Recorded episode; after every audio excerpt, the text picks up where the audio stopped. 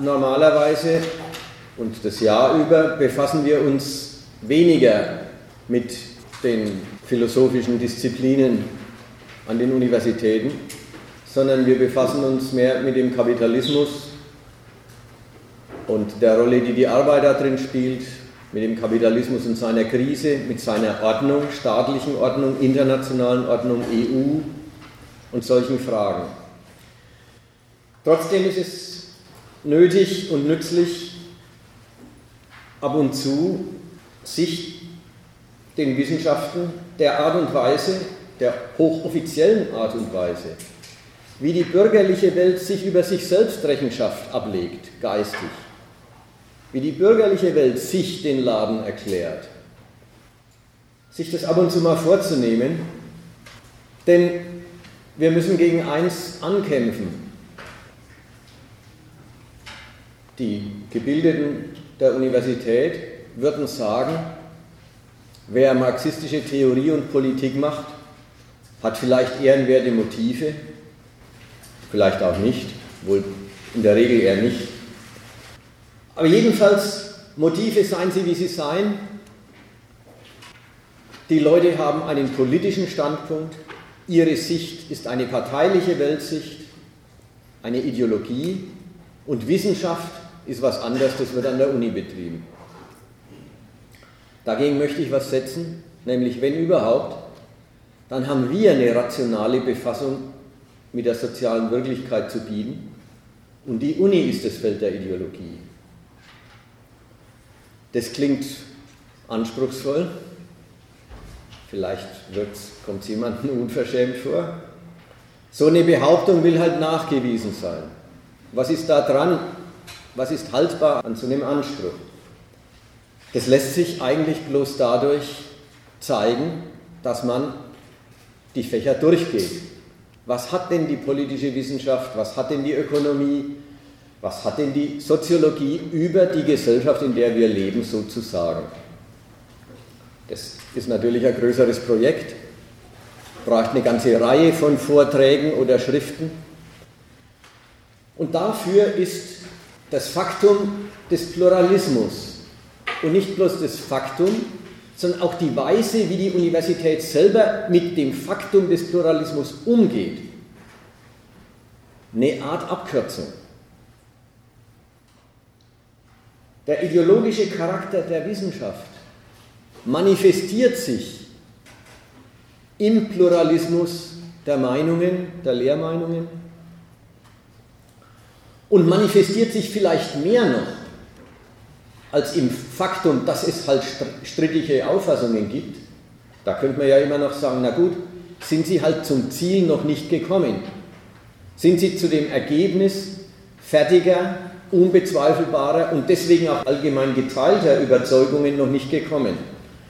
Sondern vor allen Dingen zeigt die Weise, wie die Universität mit dem Faktum widerstreitender Meinungen umgeht, also in dem, was jetzt hier Anstandsregeln einer falschen Wissenschaft heißt. Dieser Umstand zeigt, dass die Universität sich damit vollkommen abgefunden und darin eingerichtet hat. Dass der Zustand gar nicht überwunden werden soll, der ewig widerstreitenden Meinungen. So, jetzt noch, ehe ich mit dem ersten Zitat anfange, eine Frage wo ich gar nicht ganz sicher bin, wie die zu beantworten ist. Kriegt der Student, der heute in ein Erstsemester einsteigt, überhaupt den Widerstreit von Meinungen noch mit?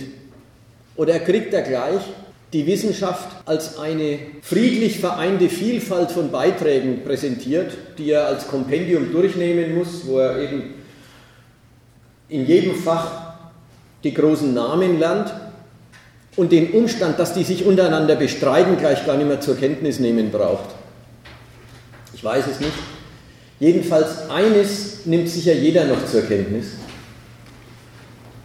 Die Vielfalt der Fächer in den geistes- und gesellschaftswissenschaftlichen Bereichen ist selber ein Fall, vielleicht der auffälligste Fall von Pluralismus. Man denkt zunächst, wenn man sich auf diese Fächer bezieht und einlässt. Man denkt zunächst, naja, Es gibt verschiedene Fächer, weil es verschiedene Gegenstände gibt. Und so bezeichnen die sich ja auch erstmal. Eine heißt Ökonomie, naja, das befasst sich mit der Wirtschaft. Die andere heißt Erziehungswissenschaft, die befasst sich mit der Erziehung. Die dritte heißt Psychologie, die befasst sich mit der Seele. Könnte man sagen, na gut, verschiedene Gegenstände, verschiedene Fächer, das ist nicht Pluralismus. Das ist, jede, jeder Gegenstand will halt behandelt sein. Schaut man dann näher hin, dann kriegt man mit, dass zum Beispiel die BWL, die Betriebswirtschaftslehre, fängt an mit Betriebswirtschaftslehre. Denkt man, naja gut, da geht es um den kapitalistischen Betrieb und wie der zu managen ist. Aber dann gibt es eine BWL des Militärs, eine BWL der NGOs, der Non-Profit Organizations. Dann gibt es eine BWL des Bundestags, also Bundes Bundesrepublik Deutschland. Wie ist betriebswirtschaftlich gesehen das politische System organisiert? Drehe ich den Spieß um, gibt es eine Politologie, die sich mit dem politischen System befasst, aber auch eine, die befasst sich mit der Organisation von Wirtschaftseinheiten. Nämlich die VWL, die Volkswirtschaftslehre, da denkt man, ja gut, die geht also über die Wirtschaft als Ganze. Mit der Zeit lernt man, es gibt Abteilungen der Volkswirtschaftslehre, da sagen die, könnte man nicht auch, wenn schon der allgemeine Begriff des Wirtschaftens Nutzen maximieren heißt, könnte man nicht eigentlich auch die Liebe und die Zweierbeziehung als eine Form der Nutzenmaximierung zweier Individuen auffassen, die sich da untereinander einlassen und ihren Nutzen maximieren? Da merkt man schon. Da wird der Begriff, den die sich von einer Sache machen, der wird zu einem Universalschlüssel der Welt und dann kann man alles nach diesem Universalschlüssel hin aufdröseln. Nimmt man dann die Soziologie, dann stellt sich ein Fach gleich dem Studenten vor als wir betrachten alles, was alle anderen schon betrachtet haben, nochmal anders, soziologisch.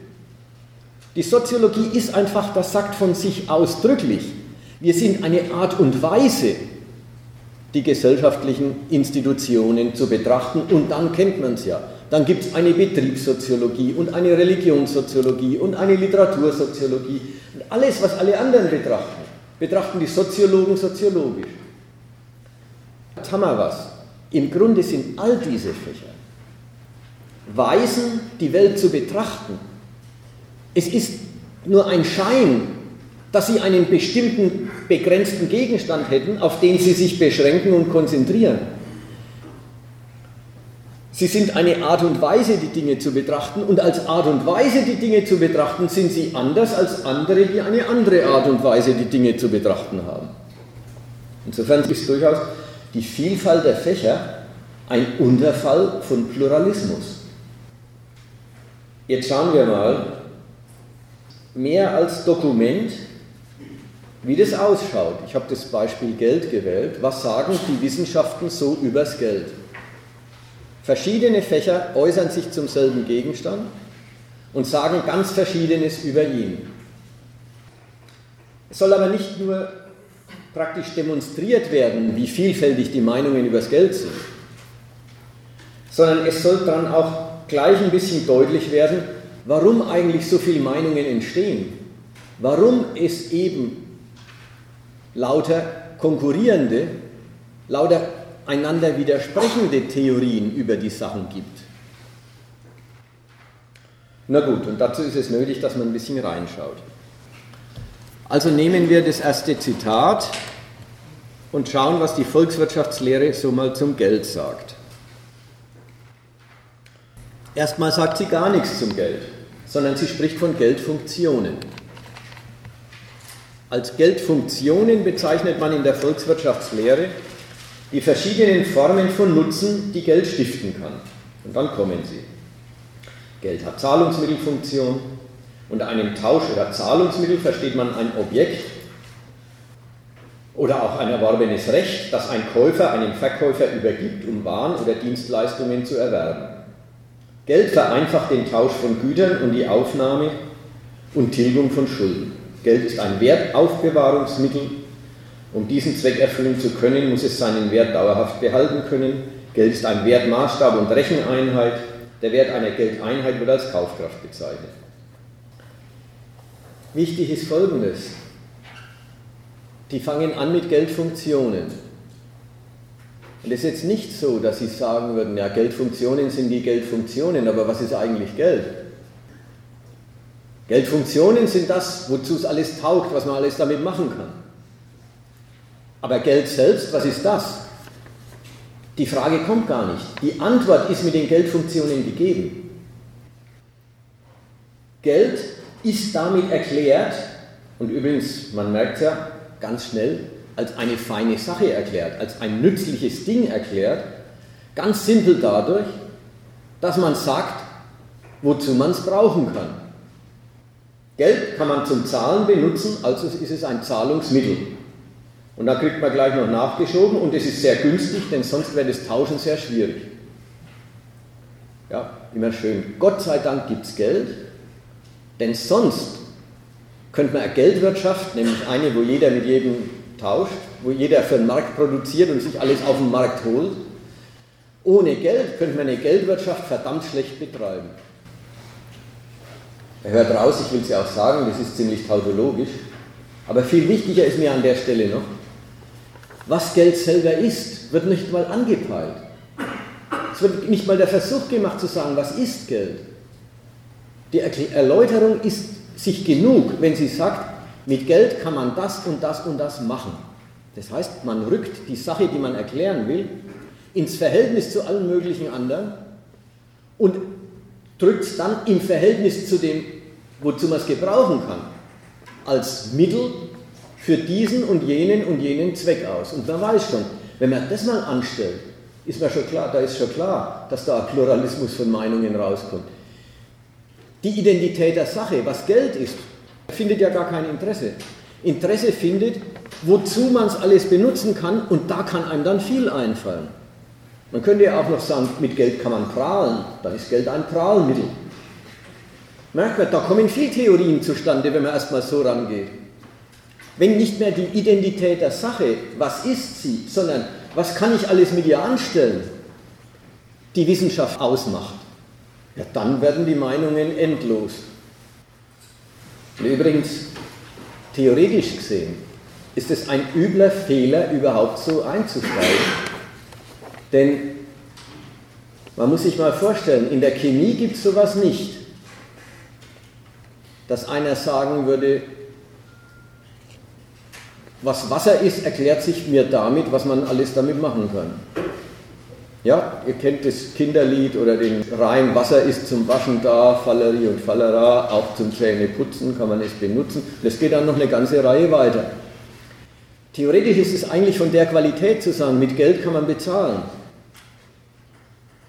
Die Chemiker, die müssen schon sagen, Wasser ist H2O, Wasser ist die Einheit von zwei Elementen. Die, die können sich nicht damit zufrieden geben, sagen, Wasser ist eine feine Sache, man kann vieles mit anstellen.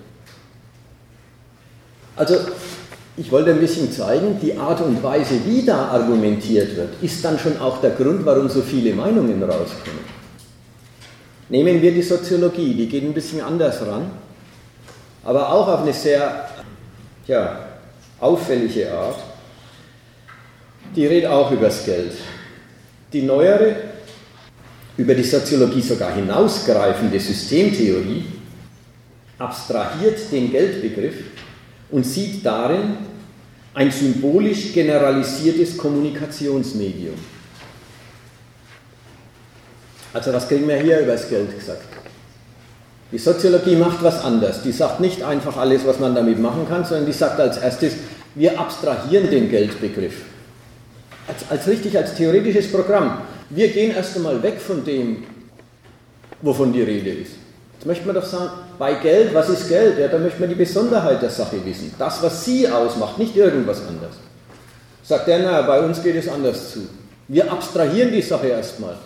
Wir gehen weg vom Geld und kommen zu einer Bestimmung des Geldes, wo man jetzt sagen muss, da ist das Geld erstmal dasselbe wie ein Verkehrszeichen, wie die Sprache, wie Piktogramme in Flughäfen, ein generalisiertes Kommunikationsmedium. Man sieht einfach ab von der Identität der Sache und bringt sie auf eine Abstraktion. die sie erstmal mit allem Möglichen gleichsetzt. Das ist übrigens eine falsche Abstraktion. Geld ist kein Mittel, um jemandem was mitzuteilen. Geld ist nicht dazu da, damit man Botschaften übermittelt. Aber egal, wichtig war mir jetzt hier die Kategorie, wenn wir Soziologen, wenn wir das Geld erklären, oder in dem Fall ist halt ein besonderer Soziologe, der Niklas Luhmann, wenn er das Geld erklärt, systemtheoretisch, dann sieht er erstmal davon ab, was es in seiner Besonderheit ist und setzt es gleich mit allen möglichen anderen. Kommt ein Philosoph, Georg Simmels, so ein Typ, der so auf der Mitte zwischen Philosophie und Soziologie war. Er hat ein Buch geschrieben, das heißt gleich Philosophie des Geldes. Und was sagt er? In Verbindung mit der Verstandesherrschaft, bei Max Weber der Zweckrationalität, ist die Geldwirtschaft prägend für die Moderne. Die Welt als gigantisches Rechenexempel der kalkulierenden Rationalität wird gemessen in Geld wie die Zeit mit der Uhr. Diese beiden Maßstäbe machen die Moderne erst möglich. Im Geld spiegelt sich der Wert der Dinge wieder. Der Sieg des Geldes ist einer der Quantität über die Qualität, des Mittels über den Zweck. Es ist nur das wertvoll, was einen Geldwert besitzt. Somit findet eine Verkehrung statt. Am Ende diktiert das Geld unsere Bedürfnisse, es kontrolliert uns, anstatt zu entlasten und zu vereinfachen. Indem das Geld mit seiner Farblosigkeit und Indifferenz sich zum Generalnenner aller Werte aufwirft, höhlt es den Kern der Dinge ihre Unvergleichbarkeit aus. Also der Mann tritt als Kritiker des Geldes auf. Aber wie? Erstmal sagt er, das Geld ist furchtbar wichtig für die Moderne, prägend. Theoretisch gesehen ist es auch schon wieder keine Auskunft über die Sache. Es ist theoretisch gesehen, heißt, es, heißt der Satz schon wieder, die Sache war wichtig für was anderes, für die Moderne. Ein Satz später dreht er den Spieß um und sagt, und die Moderne ist wesentlich charakterisiert durchs Geld. Da haben wir dann ein schönes Vorwärts-Rückwärts-Verhältnis. Erst wissen wir über das Geld nichts, außer dass es wichtig für die Moderne ist, und dann wissen wir über die Moderne, dass es wesentlich charakterisiert ist durchs Geld. Aber dann geht es weiter die beiden Maßstäbe machen die Moderne erst möglich, das ist eben das. Der Sieg des Geldes ist einer der Quantität über die Qualität. Woran hält er sich dabei? Er hält sich dabei, dass Geld in Einheiten unterteilt ist und die Menge von Geld in Zahlen ausgedrückt wird. Stimmt ja, ist ja unbestreitbar. Man hat nicht Euro, sondern man hat 100 Euro oder 100.000 Euro. Dennoch, man hat 100.000 Euro. Wenn das Geld herrscht, dann herrscht das Geld und nicht die Quantität. Das Geld mag was Zählbares sein, aber es herrscht nicht die Zählbarkeit. Hier heißt es, der Sieg des Geldes ist der Sieg der Quantität über die Qualität. Des Mittels über den Zweck, was übrigens überhaupt nicht dasselbe ist wie Quantität und Qualität. Wichtig ist mir hier auch wieder, es kommt jetzt gar nicht so sehr darauf an, dass man jetzt die, die Seite des, was hat er gegen das Geld einzuwenden, so hoch hält, obwohl das sich ja klar ergibt aus der Bestimmung, die da fällt, sondern wichtig ist mir, ist mir wieder, wie argumentiert wird. Geld wird identifiziert mit Quantität oder mit kalkulierender Rationalität. Und damit hat man wieder eine Abstraktion, die übers Geld was sagt, das können wir über alles mögliche andere auch sagen. Er sagt ja sogar, die Zeit ist auch so ein Ding. Kann man auch zählen, ist auch zum Messen geeignet. Kurzum, es ist wieder gar kein Versuch gemacht zu sagen, was Geld ist. Sondern in diesem Fall tritt einer kulturkritisch auf und sagt, heutzutage gilt das blutvolle Leben nichts mehr, sondern bloß noch das kalte Rechnen. Und das alles hat er am Geld festgemacht. Sei Auskunft über das Geld ist, Geld ist kaltes Rechnen. Es mag vielleicht unbefriedigend erscheinen, dass ich so rede, und mich gar nicht jetzt darauf einlasse und sage, was, was hat den Simmel eigentlich bewegt, was wollte der? Worum geht es da letztlich? Es kommt mir im Wesentlichen darauf an zu zeigen, wodurch die Vielfalt von Lehrmeinungen über denselben Gegenstand entsteht. Dadurch nämlich, dass sich alle auf die Dinge beziehen und sie gar nicht in ihre Identität zu bestimmen versuchen. Wichtig ist mir versuchen. Man kann sich da immer noch vertun, man kann ja noch beim Theorisieren einen Fehler machen. Aber was wir hier vor uns haben, die Beispiele, die zeugen davon, dass es einfach um was anderes geht.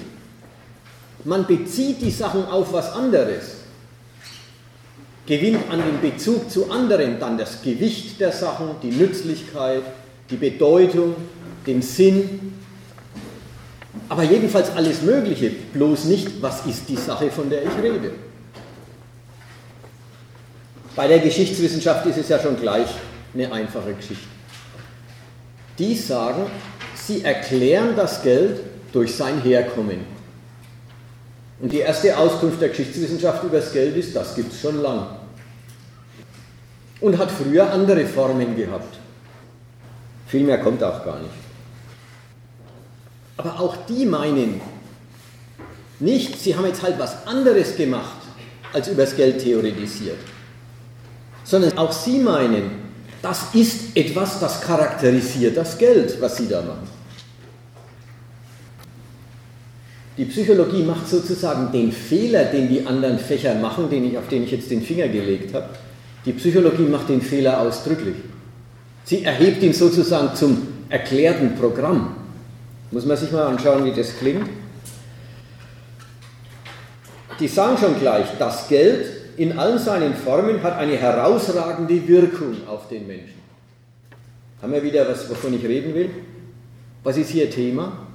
Nicht das Geld, sondern es Geld gleich als etwas, das hat Wirkungen. Herausragende Wirkungen auf den Menschen. Man kann Geld für manchen Inhaber schon fast als Ersatzdroge bezeichnen.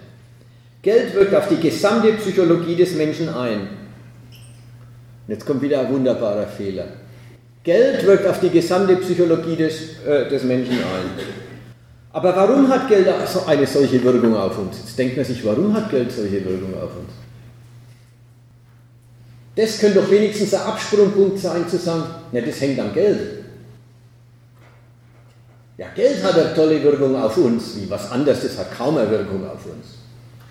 Also das Licht, denkt man, es liegt am Geld, sagt er. Dazu muss die Psychologie des Menschen näher betrachtet werden, nicht das Geld. Der Mensch möchte für seine Leistungen belohnt werden. Das Belohnungssystem des Gehirns ist extrem ausgeprägt. Eine Belohnung setzt im Gehirn des Menschen bestimmte chemische Vorgänge in Kraft, die dem Menschen einen Schub hinsichtlich Verhalten und Motivation geben. Geld setzt solch einen Reiz im Gehirn des Menschen frei. Also nochmal, der erste Satz heißt, Geld hat Wirkungen. Der zweite Satz könnte wie ein Rückweg zum Gegenstand sein. Aber warum hat Geld solche Wirkungen? Dritter Satz, da müssen wir uns nicht das Geld anschauen, sondern die Seele des Menschen. Jetzt sind wir endgültig weg vom Geld, haben aber eine Psychologie des Geldes zum Thema. Und am Schluss Geld setzt einen Reiz frei und da merkt man schon, genauso wie Zucker und Lob. Jetzt ist Geld eine Form der Belohnung. Wieder die Gleichsetzung mit was anderem, was die Eigentümlichkeit des Geldes ganz offensichtlich nicht ausmacht. Zucker ist kein Geld, Lob ist kein Geld, aber die Bestimmung, die hier gegeben wird, setzt Zucker und Lob mit dem Geld identisch. Es ist ein Reiz, der unser Verhalten positiv beeinflusst. So, das nächste und letzte Beispiel habe ich eigentlich bloß gewählt, um richtig ein bisschen einen Schatz, also um, um den Humor, der danach in der ganzen Wissenschaft steckt, nochmal zum Zug kommen zu lassen. Also es geht immer noch ums Geld. Experten der Ethnographie und der Literatur sind gewohnt, behauptete Sachverhalte und vermeintlich Unverrückbares als Fiktion, als Narration wahrzunehmen und zu deuten. Darum provoziert sie der heutige Kapitalismus, der sich seit dem Fall des Kommunismus wie ein alternativloses Naturgesetz gibt.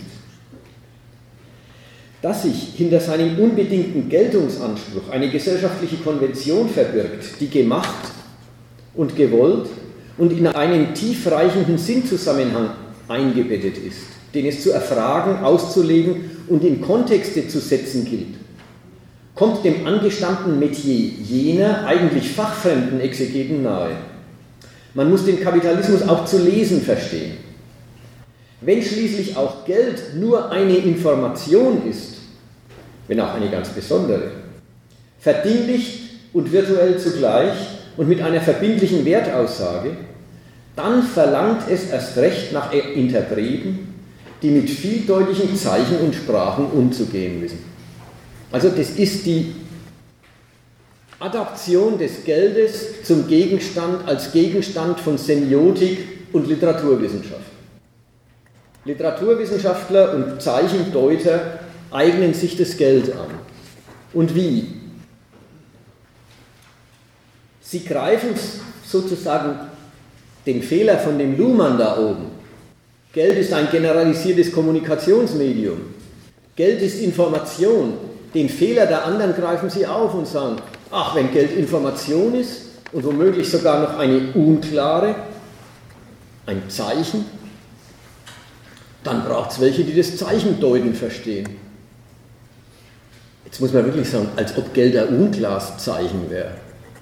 Erstens ist es überhaupt kein Zeichen und zweitens ist es schon gleich nicht unklar. Jeder weiß doch, was mit Geld anzustellen ist, was es bewirkt und so weiter. Dass es da das Bedürfnis der Deutung gäbe, so nach dem Muster, was mag das bedeuten? Vielleicht ist noch eins interessant an der Stelle. Auch dieser Autor präsentiert sich sehr kritisch. Ja? Ethnographen und Literaturwissenschaftler sind es gewohnt, behauptete Sachverhalte und vermeintlich Unverrückbares als Fiktionen und Narration wahrzunehmen und zu deuten. Darum provoziert sie der heutige Kapitalismus, der sich so sehr als natürlich und Naturgesetz gibt. Jetzt denkt man sich, aha, die wollen den nicht als natürlich gelten lassen. Man denkt sich, die wollen vielleicht was Schlechtes über ihn sagen, über den Kapitalismus. Nein, Naturgesetz ist er nicht. Was kommt dann? dass sich hinter seinem unbedingten Geltungsanspruch eine gesellschaftliche Konvention verbirgt, die gemacht und gewollt und in einem tiefreichenden Sinnzusammenhang eingebettet ist, den es zu erfragen, auszulegen und in Kontexte zu setzen gilt, kommt etc. dem Literaturwissenschaftler näher, nahe. Was ist dessen Konter gegen scheinbares Naturgesetz? keineswegs von wegen, das ist natürlich, das ist gesellschaftliches Gewaltverhältnis oder irgendwas. Nein, der sagt von wegen, das ist gesellschaftlich gemacht und hat einen Sinn und den gilt es auszulegen. Die Kritik heißt hier nicht, da ist was Kritikables, sondern die Kritik heißt hier wirklich, man darf nicht meinen, das wäre Natur. Das ist von Menschen gemacht und deswegen was Sinnvolles. Und den Sinn, den erschlüsseln die Interpreten halt. Also das war jetzt deswegen ein bisschen nett, weil hier die Literaturwissenschaftler sagen, sie sind fürs Geld zuständig, weil andere ihnen den Gefallen getan haben, das Geld zu einem Symbol oder zu einem Zeichen oder zu einem zu deutenden Rätsel erklärt zu haben. Auch die können also zum Geld was sagen, ja? Auch das ist ein Symbol, das man mit literaturinterpretationsähnlichen Geschichten auslegen kann. Was wollte ich zeigen bisher? Ich wollte vor allen Dingen eins deutlich machen. Es ist nicht so, dass wir lauter Zitate gehabt hätten, wo sich Leute bemühen zu erklären, was das Geld ist und darüber in Streit geraten. Also noch nicht angekommen sind bei einer gescheiten Erklärung, wie das halt so vorkommt, wenn man sich was Neues zu erklären hat, und das noch nicht im Griff hat. Da ist es so, dass man konkurrierende Erklärungen hat, dass man eben noch nicht fertig ist, noch, dass man noch unschlüssig ist. Und dann gibt es natürlich Kontroversen, wie es auch in der Naturwissenschaft selbstverständlich Kontroversen an den vorderen Fronten der Forschung gibt. Bei den Elementarteilchen und so weiter ist man sich noch nicht ganz einig. Bei den Strings, da sind offene Fragen und so weiter. Nur, die Naturwissenschaft hat im Unterschied zu den vorderen Fronten der Forschung einen riesigen Bereich gesicherten Wissens. Hier liegt nicht dasselbe vor, man ist nur noch nicht so weit, sondern hier liegt was anderes vor. Die Vielfalt der widerstreitenden Meinungen, die kommt davon, dass kein einziger von denen ernsthaft gesagt hat, Geld, was ist das? Alle haben sie gesagt, was kann ich dem für einen Sinn zuschreiben? Was kann ich damit anstellen? Welche Wirkung hat? Wo kommt es her? Lauter äußerliche Relationen der Sache werden zum Thema, anstatt der Erklärung ihrer Identität und als Erklärung ihrer Identität.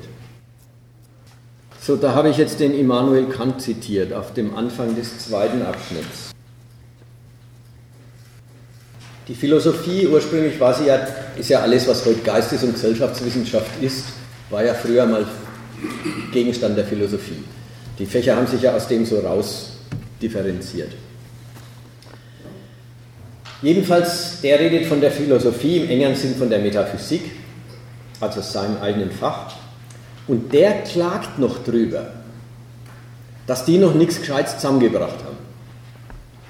Und er vergleicht sich mit der Naturwissenschaft und bedauert, dass sein Fach nicht annähernd ähnliches, ähnlich sicheres, unbezweifelbares Wissen hervorgebracht hat. Da redet er dann. Der Metaphysik ist das Schicksal bisher so günstig nicht gewesen, dass sie den sicheren Gang einer Wissenschaft einzuschlagen vermocht hätte. In ihr muss man unzählige Male den Weg zurücktun, weil man findet, dass er dahin nicht führt, wo man hin will. Und was die Einhelligkeit ihrer Anhänger in Behauptungen betrifft, so ist sie noch so weit davon entfernt, dass sie vielmehr ein Kampfplatz ist, der ganz eigentlich dazu bestimmt zu sein scheint, seine Kräfte im Spiegelgefechte zu üben auf dem noch niemals irgendein Fechter sich auf den kleinsten Platz hat erkämpfen und auf seinen Sieg einen dauerhaften Besitz gründen können. Es ist also kein Zweifel, dass ihr Verfahren ein bloßes Herumtappen und was das Schlimmste ist, unter bloßen Begriffen sei. Also der Kant ist mir hier bloß für eins wichtig. Er beklagt den Zustand seines Fachs. Er vergleicht sich offensichtlich im Satz vor dem, der zitiert worden ist, ja? weil es ja bisher noch nicht so günstig, so günstig ja wie der Physik. Er vergleicht sich mit der Naturwissenschaft und findet, sein Fach leistet nicht, was es müsste und es muss Wissen erst noch hervorbringen. Und wenn es so ist, wenn es so wäre, dann wäre das ja auch in Ordnung. Wenn Wissen noch nicht da ist, dann muss man es eben erst noch hervorbringen. Und wenn man sich da noch nicht einig ist, dann muss man streiten. Was wir aber an der Universität finden, und das ist jetzt der zweite Abschnitt, nämlich die Verkehrsformen des Pluralismus, die weisen, wie die pluralistischen Wissenschaftler miteinander umgehen. Dann muss man sagen, diese Umgangsweisen zeugen davon, dass man den Zustand des Nichtwissens überhaupt nicht überwinden will. Ach, vielleicht muss ich noch eins reinschieben ich auf die besonderen Umgangsformen zu sprechen komme. Ich muss noch eins reinschieben, nämlich es hat sich so eingebürgert, dass Wissenschaft Meinung ist. Das ist so generell geläufig und akzeptiert, ja, Wissenschaft ist Meinung. Dass man richtig vergessen hat, dass auch die Wissenschaft an der Universität für sich schon mehr beansprucht, als Meinung zu sein. Allein der Umstand, dass ein Student, wenn er an die Uni kommt, einen Kanon von Lehrmeinungen lernen muss, hebt diese Meinungen über die Beliebigkeit jeder denkt sich Seins schon schwer hinaus. Dass da ein Kanon vorliegt, das sind die Meinungen, die das Fach ausmachen. Beansprucht schon Verbindlichkeit. Wenn ein neuer Wissenschaftler antritt, sagen wir Promoventen, Leute, die die Doktorarbeit schreiben oder die Habilitationsschriften schreiben, dann sehen sie sich in der Pflicht, sich auf den Stand des Fachs zu beziehen und sie erarbeiten sich ihr eigenes Recht loszulegen, ihre eigene Theorie zu machen, dadurch, dass sie nachweisen, wo das Fach noch blinde Stellen, Irrtümer oder irgendwas hat. Da merkt man schon, formell wird da angestrebt, dass neue Meinungen nicht beliebige Meinungen sein sollen, sondern die Verbesserung des Vorhandenen, vielleicht die Ergänzung des Vorhandenen. Das der ganze junge Wissenschaftler, der erstmal ein paar Seiten Kritik oder Stand des Fachs aufschreiben muss, wo ist das Fach gelandet, was sind die erreichten, die geteilten oder nicht geteilten Meinungen, dass er das Ganze dann doch bloß tut, um seine eigene weitere Theorie dem ganzen Sermon hinzuzufügen. Dass auf die Tour die Wissenschaft nicht eindeutiger und klarer, sondern die Regale bloß immer voller werden. Das ist die andere Hälfte. Aber erstmal muss man gelten lassen, dass wenn ein junger Wissenschaftler antritt, dann muss er erst sagen, der Stand des Fachs ist der und der und da fehlt jetzt das und das.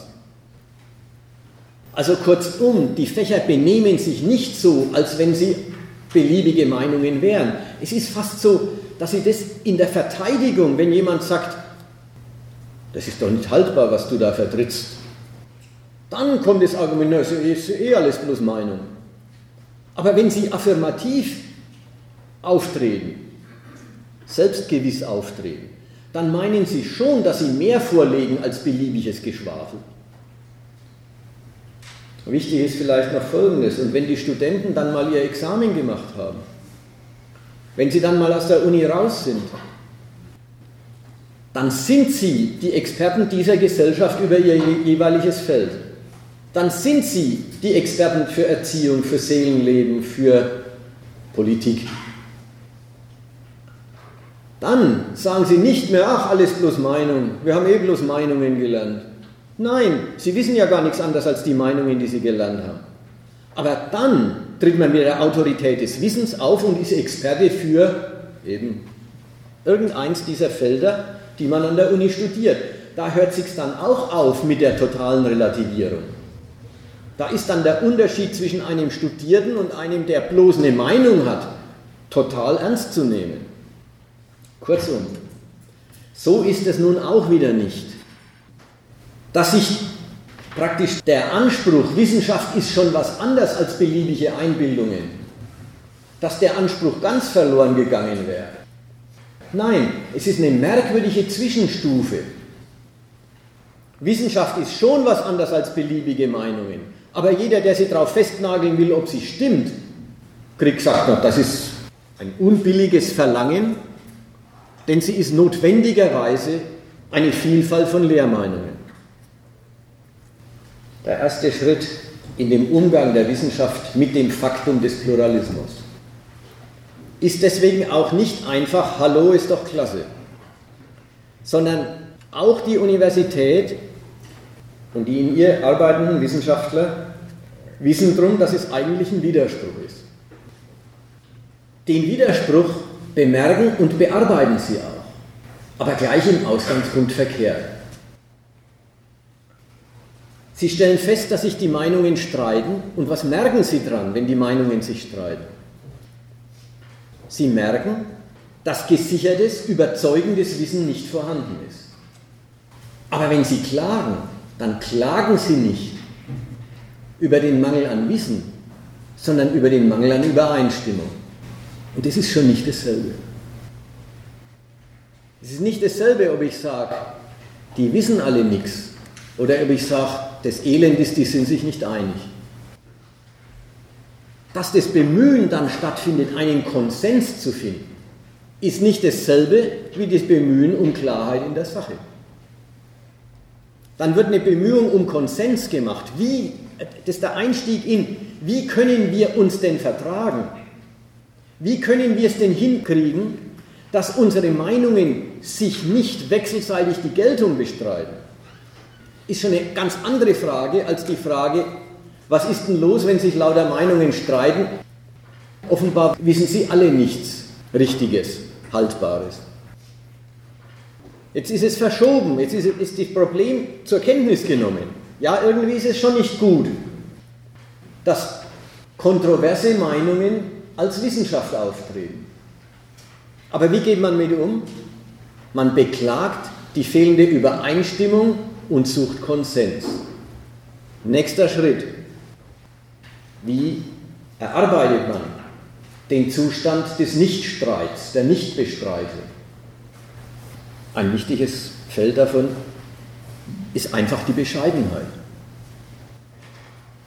Es gehört sich an der Universität, dass wenn einer eine neue Theorie aufbringt oder überhaupt ein Buch schreibt, dass er vorne reinschreibt, das ist natürlich nur ein Versuch, vorläufig.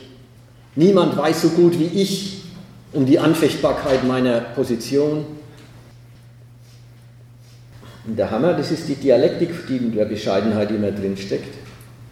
Der Hammer ist, das halten die Wissenschaftler nicht für einen guten Grund, ihr Buch erstmal nicht zu veröffentlichen und zu schauen, bis sie was Haltbares auf die Beine bringen und es dann zu veröffentlichen. Sondern das ist die Weise, wie man sein Machwerk platziert. Man nimmt jeder möglichen Kritik gleich den Wind aus den Segeln, indem man sagt, ich weiß schon, dass sich da manches gegen einwenden lässt. Und damit braucht es ja dann schon mehr eingewendet zu werden. Und vor allen Dingen, wer so bescheiden auftritt, verlangt auch von jedem anderen dieselbe Bescheidenheit.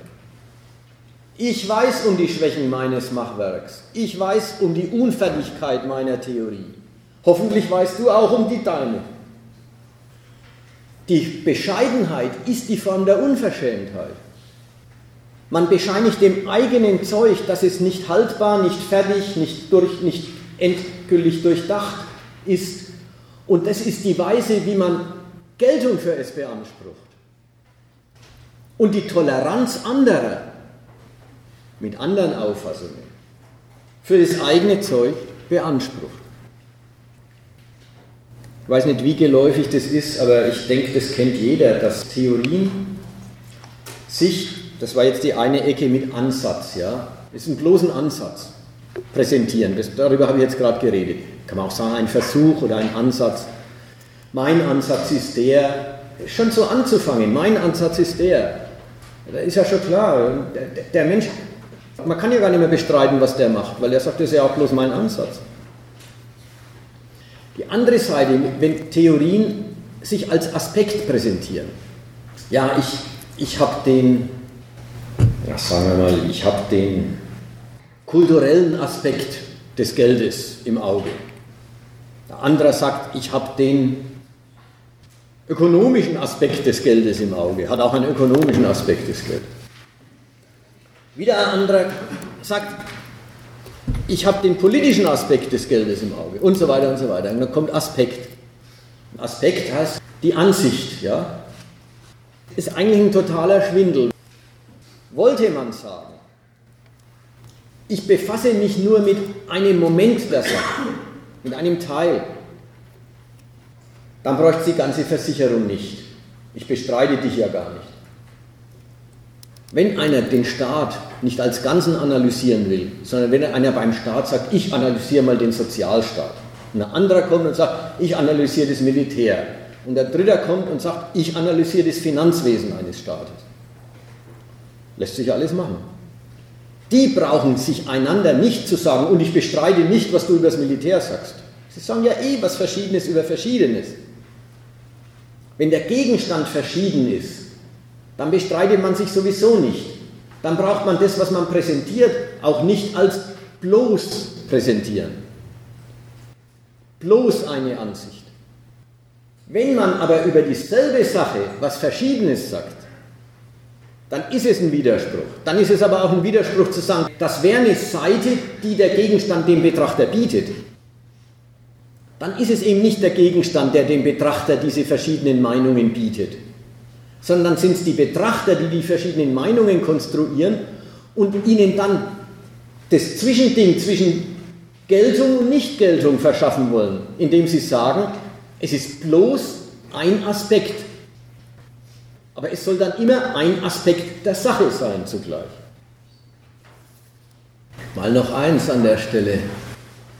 Wenn Meinungen sich widersprechen, wenn Lehrmeinungen, wenn Theorien einander ausschließen, dann schließen sie sich deswegen aus, weil sie über dieselbe Sache reden.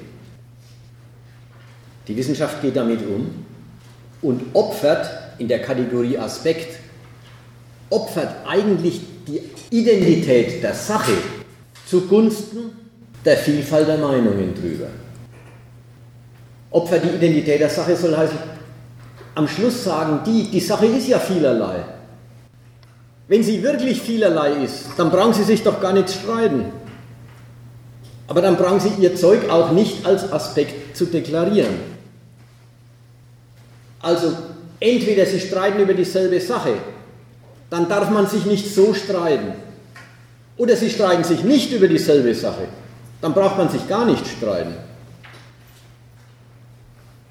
Ja, jetzt habe ich als vierten Punkt unter diesem Römisch 2 habe ich das Kompendium in der Wissenschaft angeführt. Das ist das, wo ganz bestimmt jeder Student mit konfrontiert ist. Er lernt das Fach über Kompendien. Kompendien sind Bücher, da werden die verschiedensten sich widerstreitenden Theorien einfach friedlich zusammengestellt, hintereinander weggeschrieben und eigentlich ihr Gegensatz dementiert. Das lässt sich auch machen, in der Regel um den Preis, dass man ihnen einfach die Spitze abbricht.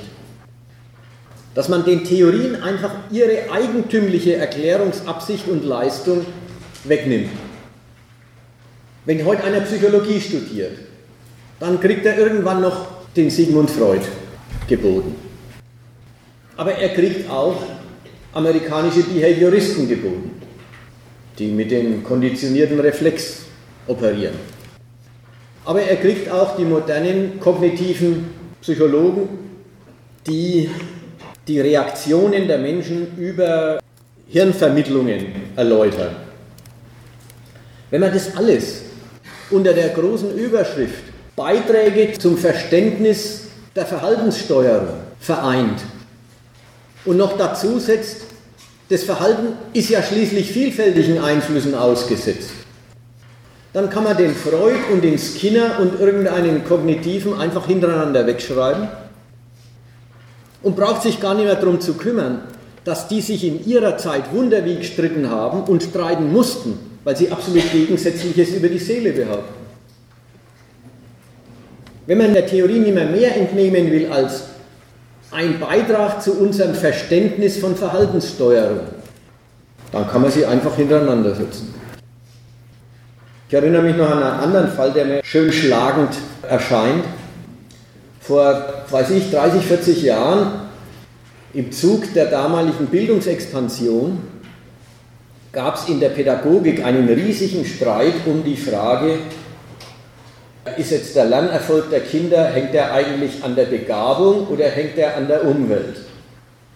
Begabung und Umwelt, zwei Determinanten des Lernerfolgs. Ich will gar nicht darüber reden, wie dumm der Gedanke von Anfang an ist, weil er in beiden Fällen ein Determinationsverhältnis behauptet. Immerhin will ich sagen, das Kind muss auch selber ein bisschen wollen. So arg ist das mit der Determination insgesamt nicht. Aber egal, zwei alternative Determinanten des Schulerfolgs. Und die haben sich riesig gestritten und es war völlig klar. Die, die für Veranlagung waren, die haben gesagt, das hilft bei den meisten, hilft das alles sowieso nichts. Dumm geboren und nichts dazugelernt. Man soll nicht glauben, der Mensch wäre so furchtbar bildbar. Die anderen, die mit Umwelt gekommen sind, haben natürlich gemeint, mehr Aufwand für die Erziehung lohnt sich weil da werden viele gebildet und da kommen viel mehr mit besseren Schulergebnissen raus. Damals war das ein richtiger Streit, Anlage, Umwelt. Heute steht in Kompendien der Pädagogik, ja, es hat mal eine Anlage-Umwelt-Debatte gegeben und die ist irgendwie geschlichtet worden, nämlich 35 zu 65. Das, was die damals an Besonderheit ihrer Theorie gemeint haben, der eine sagt, es kommt darauf an, was man den Menschen beibringt. Und der andere hat gesagt, man kann ihnen sowieso nicht viel beibringen. Entweder es steckt drin oder es ist sowieso nicht reinzukriegen. Die ganze damalige Polemik und das, was die Theorien wollten, ist einfach getötet wenn man sagt, ach Gott, schlicht mal den Streit, irgendein Prozentverhältnis.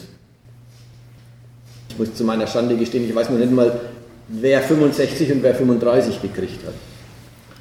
Aber das ist, was ich meine mit Theorien, die sich wieder streiten, versöhnen, indem man ihren theoretischen Gehalt kaputt macht und sie zu irgendeinem Beitrag, zu irgendeinem Einflussverhältnis herunterbringt. Der größte affirmative Schritt oder der größte Schritt in der affirmativen Kritik des Pluralismus, das muss man jetzt darauf achten, affirmative Kritik. Es gibt immer noch und getrieben sind all diese Geschichten, all die Stichworte, Ansatz, Umwelt, die Höflichkeit, die Konsenssuche und was jetzt kommt, die Methodologisierung des Denkens. Angetrieben sind die alle immer noch vom Leiden daran, dass es doch nicht in Ordnung ist, wenn viele Theorien über dieselbe Sache existieren und die nicht zu einem Ende kommen. Da keine Klarheit reinkommt, was eigentlich richtig und was verkehrt ist. Immer noch, auch bei der Methodologisierung des Denkens, ist das der Antrieb. Aber wie wird der Antrieb hier verfolgt? Der Antrieb hier heißt, man muss in das Theoretisieren Sicherheit reinbringen. Denn sonst kann ja jeder alles behaupten.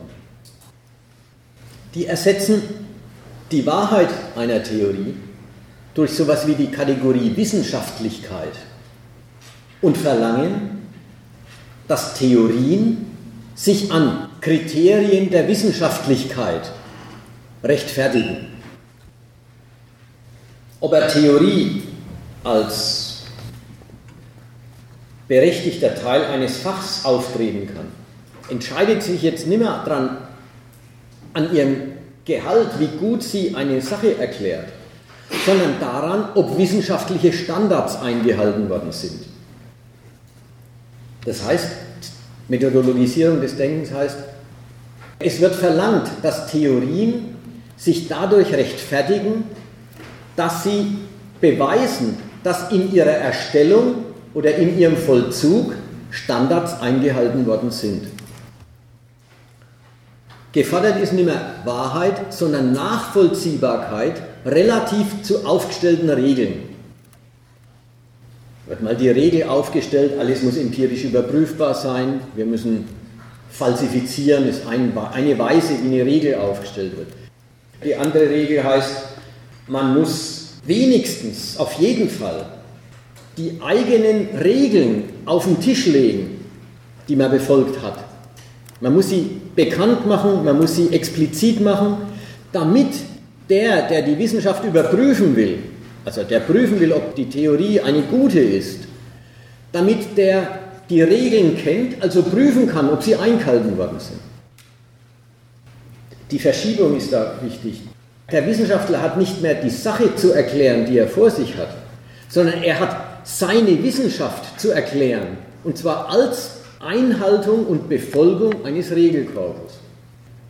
Auf die Weise bekennt sich die Wissenschaft selber dazu, dass das Wissenschaftstreiben ein total tautologisches Geschäft ist.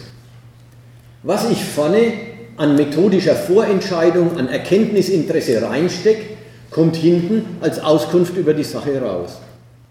Und geprüft wird nicht mehr, was über die Sache gesagt wird, sondern ob, wenn man das reinsteckt, auch wirklich das rauskommt.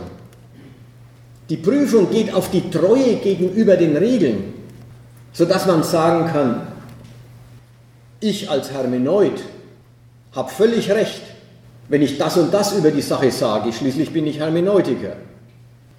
Du als empirischer Sozialforscher musst natürlich was ganz anderes über dieselbe Sache sagen. Aber das ist ja auch kein Wunder. Du hast dich ja auch an die Regeln der empirischen Sozialforschung gehalten und nicht an die Hermeneutik. Und der Dritte kommt und sagt, ich bin, was weiß ich, postmoderner Dekonstruktivist. Und wenn ich das bin, dann muss ich die Sache natürlich so sehen. Wenn ich was anders wäre, müsste ich sie natürlich anders sehen. Aber so, nachdem ich das nun mal bin, muss ich sie so sehen. Die ganze Überprüfung ist ein total witzloses, immanentes Verfahren. Hast du dich auch an die Regeln gehalten, die du dir selber vorgegeben hast? Nochmal, die Methodologisierung des Denkens kommt auf als Leiden an der Unzuverlässigkeit der Theoriebildung, als Leiden an der Vielfalt und dem Widerstreit von Theorien.